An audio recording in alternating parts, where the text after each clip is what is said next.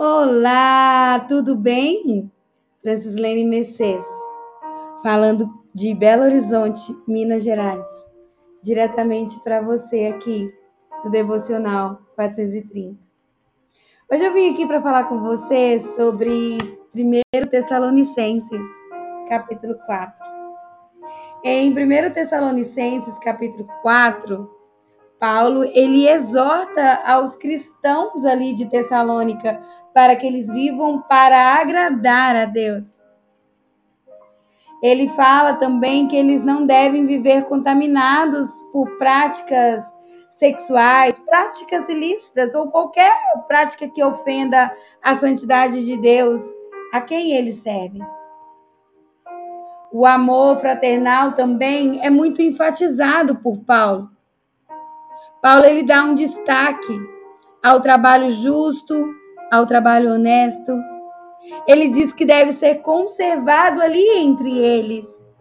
E Paulo ele encerra ensinando para eles acerca do descanso e da ressurreição dos mortos e sobre o arrebatamento dos santos. Eu tenho uma Bíblia de estudo e o capítulo 4 de Tessalonicenses, de 1 Tessalonicenses, tem um título falando assim: Aprendendo com Deus. Deus é perfeito. Ele é perfeito em tudo que ele faz. E olha que interessante, o versículo 1 ao 3 na Bíblia, na minha Bíblia de estudo, diz assim: Amigos, uma palavra final peço a vocês. Insisto na verdade que continuem a fazer o que aprenderam para agradar a Deus, não promovendo intermináveis disputas religiosas, mas celebrando como numa festa. Vocês estão a par das orientações que estabelecemos da parte do Senhor Jesus. Deus deseja que vocês vivam uma vida pura eu quero chamar a sua atenção, minha amiga, para o versículo 7, que diz assim: Deus não nos chamou para uma vida de desleixo e de confusão, mas para algo santo e belo, por dentro e por fora. Minha amiga, santidade é um dos principais atributos de Deus e uma das características que deve ser desenvolvida pelos discípulos de Jesus. E quem são os discípulos de Jesus, se não aqueles que seguem a Cristo, não é mesmo? Minha amiga, ser santa e ser separada do que é impuro e consagrado ao que é puro. Esse é o nosso dever. Deus é santo e nele não há nada sujo ou impuro. E a partir do momento que nós somos consideradas discípulas de Jesus, passamos a ter como, de, como uma de nossas características a santidade dele. Porque nós somos Deus nessa terra. Todos nós somos chamadas por Deus para separarmos e consagrarmos as nossas vidas a Ele. A pessoa que é considerada santa é aquela que é separada por Deus para adorá-lo e para servir, cumprindo assim, minha amiga, a vontade dele. E a vontade dele é boa, perfeita, agradável.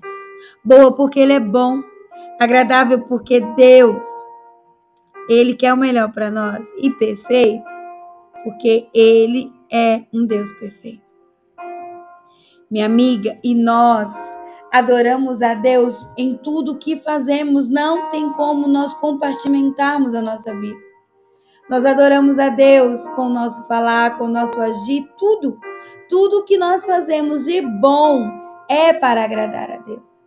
Entenda isso. Você não está nesse mundo por acaso.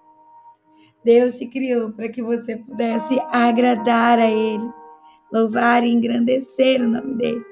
E para que você seja amada, você é amada, separada, mimada, querida por Deus. Deus te ama muito. E eu quero te convidar para que possamos orar juntas neste momento. Vamos, ora comigo. Pai amado, Pai querido, peço forças para me afastar do que é impuro da minha vida. Me dê discernimento espiritual para identificar as ciladas de Satanás para roubar minha santificação. Paizinho, mostra-me quais são as áreas da minha vida que não têm te agradado, para que eu possa consertar. Declaro que sou completamente dependente de ti e obediente a ti. E eu oro, Pai, em nome de Jesus. Amém. Minha amiga, não tem como nós vivemos para viver somente com Cristo. Eu amo o versículo que diz: Buscai primeiro o reino de Deus e a sua justiça, porque as demais coisas vos serão acrescentadas. Esse é meu versículo de vida. Não existe outro caminho. É buscar a Deus em primeiro lugar. Confiando que Ele vai cuidar de você em todas as áreas da sua vida. Descansa no Senhor. O fardo está pesado?